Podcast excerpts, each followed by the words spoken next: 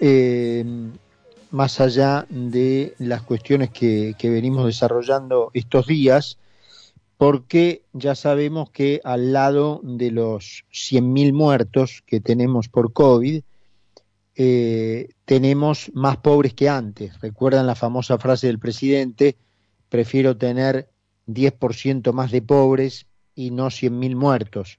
Hoy tiene ese escenario empeorado en los dos números, porque para mi modo de ver, ahora lo vamos a conversar con Aldo Abraham, eh, hay más de más de 10% de pobres y hay más de 100.000 muertos. Aldo, ¿cómo estás, querido? Muy bien, un gusto estar charlando contigo. ¿eh? Muchas gracias, Aldo. Como siempre, un placer también para nosotros. Bueno, eh, aquella frase de Fernández nos obliga a un repaso, ¿no es cierto? El primer productor nacional de pobres es la inflación. Y me gustaría empezar por preguntarte cómo, estamos en esa materia en lo que vamos del año. Mira, en principio eh, el dato que se dio hoy dio una nueva desaceleración. Ahí hay que explicar un poco porque a menos que la inflación se esté desmadrando, lo normal en cualquier año es que eh, lo normal en la Argentina, ¿no? Porque estamos hablando de un país además que con alta inflación, o sea, lo normal con alta inflación en la Argentina, pero que no se está desmadrando, es eh, justamente que el mes de marzo tenga más inflación que el abril, abril más que mayo y mayo más que junio, cosa que se ha venido dando, con lo cual alguien podría decir, bueno, es una desaceleración que es estacional, como usualmente se le dice, que está dada, que se da todos los años, ¿no? Es cierto, hay mucho de eso, pero también es cierto que eh, el Banco Central ha tomado algunas medidas como para tratar no de detener la inflación, pero sí de moderarla. ¿No? Y en ese sentido una de las cosas que ha hecho es bajar el ritmo de emisión de pesos, de producción de pesos, con lo cual eso ayuda a que no que no se deprecie el peso y por eso no haya inflación, pero sí se deprecia menos, obviamente, la inflación va a ser menor. Lo otro que también ah, está haciendo el Banco Central es, como todos los bienes que uno compra en, en los super, casi todos, dependen del tipo de cambio mayorista que fija arbitrariamente, o sea, el peso se puede estar depreciando un montón, pero como ellos pueden, lo que hacen es eh, fijarlo, fijar una suba que en realidad no está reflejando plenamente esa pérdida de valor del peso y es cada vez más chiquita, es lo que viene haciendo, con el objetivo que, como los precios de los bienes de las góndolas, porque dependen de ese dólar mayorista porque se exportan o se importan, por lo tanto se exportan ese dólar mayorista o se importan ese dólar mayorista, eh, suban cada vez menos, ¿no? Y bueno, y algo de eso estamos viendo también en lo que está sucediendo con la inflación. Y lo otro, bueno, que también eh, es evidente, lo del retraso de las tarifas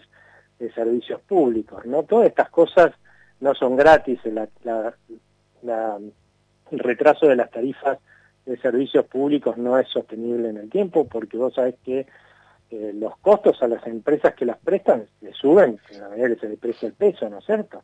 Como lo están depreciando desde el Banco Central.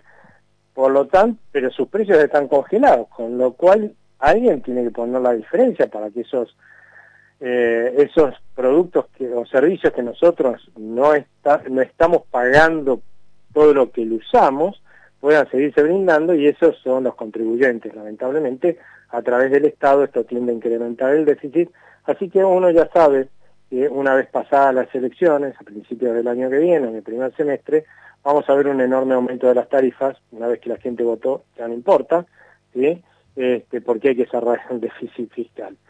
Y lo otro que también vamos a ver, como lo vimos en 2013, es que, eh, que pasó lo mismo antes de las elecciones, es que esta esta situación de mantener un tipo de cambio mayorista subiendo muy poquitito también es insostenible porque a los señores productores de bienes exportables sus precios les suben poquitito artificialmente porque lo fija con el banco el banco central con el dólar mayorista pero sus costos le están subiendo un montón. O sea que cada vez tienen menos interés en producir y en exportar. Y los señores que compiten con importaciones ven que las importaciones les fijan cada vez un techo más bajito cuando sus costos suben muy rápido, ¿no es cierto? Entonces eh, también tienen menos interés en, en producir. Y por otro lado, el Banco Central ve que las exportaciones se le caen, y por el otro lado, las importaciones le suben. No cierra por ningún lado. Conclusión, como pasó después de las elecciones de 2013, vamos a ver que el Banco Central en cinco o seis meses va a subir el, tipo de cambio en un periodo de tiempo eh, un más de un 30%. Cuando en el gobierno te dicen no vamos a devaluar, lo que te están diciendo que no van a devaluar 30% en un día, es como en general ellos entienden la devaluación, ¿no? Este, pero sí van a devaluar más de 30% en los siguientes cinco meses. Es cierto que después vamos a ver esa suba reflejada en las góndolas y nos va a doler muchísimo y a empobrecer muchísimo, pero ya votaste, ¿a quién importa? Eh, Aldo, ¿cómo viste esta ingeniería, hablando de Banco Central, eh, con la que nos sorprendió el día de la final Argentina-Brasil respecto del contado con liqui, de los dólares financieros, digamos? Era lo que se demostró a la larga es lo que se esperaba, ¿no? que fue una de una tremenda torpeza lo que se hizo, como muchas de las cosas que se están haciendo en materia de restricción cambiaria. En ese mercado, sabes que no operan grandes ahorristas, en el contado con liqui, que el que se vio mayormente afectado por las restricciones, grandes ahorristas y las empresas que necesitan pagar compromisos en el exterior, ¿no? Y esas empresas claramente eh, no van a dejar de pagar sus compromisos en el exterior, ¿no es cierto? Eh, lo que van a hacer es operar en, otros en otro mercado mucho menos transparente, lo cual es un problema desde el punto de vista económico, desde el punto de vista hasta impositivo, te diría. Son mercados que se operan este, bilateralmente en vez de en una pantallita todos comprando y vendiendo. Por supuesto el dólar ahí les va a salir más caro, lamentablemente, pero igual van a seguir comprando tanto los ahorristas como grandes como las empresas van a seguir comprando este, los dólares que necesitan, pero acabas de oscurecer la economía, ¿sí? y por el otro lado, le acabas de dar una pésima señal a todos los que eh, tienen pesos, porque le estás diciendo, miren, el Banco Central ¿no? este, está tan jugado con las reservas que eh, tiene que ponerse a poner restricciones en este mercado porque hasta ahora lo viene conteniendo en términos de suba, comprándole a los exportadores dólares, con esos dólares, con parte de esos dólares compran bonos del Tesoro argentino que están en dólares y los venden en los mercados, en, los mercados financieros libres, ¿sí? contado con Liquinet, y de esa forma le dan los dólares que necesita ese mercado para que el dólar no suba mucho. Por otro lado, se hace una ganancia financiera. Imagínate que está comprando los dólares a 96 pesos y lo vende 70 pesos más, más o menos, ¿no? Con lo cual, esa operación que si la hiciéramos nosotros vamos presos, ellos sí la pueden hacer. Este, Que está bárbaro. y, y bueno, y lo otro que eh, también, y que esa señal le pegó a otros mercados en los cuales esta, esta gente no puede operar como es el, em, el blue, que lo viste saltar más que incluso el, el contado con whisky y el dólar bolsa, porque justamente le dijiste a la gente, mirá que estamos jugados con las reservas, la gente se asusta y dice, bueno, y yo que me voy a quedar con estos pesos, voy, compro dólares, y la gente que opera en el mercado blue es gente que opera montos, digamos, tiene una capacidad de ahorro baja en general, y, eh, y es obviamente la que gente que tiene recursos informales, pero no la que opera en blanco, que es la que opera en el contado con liqui, ¿no? Y bueno, pero ahí se reflejó esta incertidumbre, ¿no? Que generaron a la larga y que tiene un montón de aristas, porque quiere decir que a mayor incertidumbre, más gente decidió cambiar sus pesos por dólar y fugar de esa forma los ahorros e inversiones de la economía argentina desfinanciándola. O sea que la verdad que no me parece que haya sido una decisión muy, muy acertada, ¿no? ¿Y cuál, cuáles son, eh, Aldo, eh, realmente las reservas eh, de libre disponibilidad que tiene el Banco Central hoy? Mira, con mayor o menor dificultad alrededor de unos 7 mil millones de dólares, ¿no? Ahora si buscamos... ¿7 mil millones? Sí, lo cual no es nada en términos de un país. nada, nada, nada, nada, Tenés que defender de una corrida cambiaria al piso, no, no, no te va a servir para, para mucho, ¿no? Este, y es eso lo que está pasando, pero acá lo que la gente tiene que entender es que esto sucede no porque escaseen dólares en el mundo, como dijo el ministro Culfas. No sé qué mundo está viendo este señor, que el, dólar es un recurso escaso. Hay abundancia de dólares en el mundo. Están yendo en mayor medida incluso cuando buscan inversión, porque necesitan en mayor medida que antes, ¿no? que necesitan buscar rendimientos que no consiguen en los países desarrollados que son seguros pero no les pagan nada por eso por ese porque hay mucho exceso de fondos en el mundo buscan más rendimiento con más riesgo en las economías emergentes acá no vienen esos recursos debería preguntarse por qué en los otros lados llueven dólares y acá hay sequía no es medio raro no eso me hace acordar te acordás cuando decían lo mismo en el cepo de Cristina Fernández de Kirchner y salió el, el entonces presidente José Mujica de Uruguay a decir a los argentinos les falta dólares. Acá estamos atorados de dólares. Sí, sí, embuchados, ¿no? Llovían dólares en ese momento y acá también faltaban. ¿No será que lo que ellos hacen hace que escaseen los dólares? ¿No se pusieron a pensar eso? ¿Por qué escasean solo acá?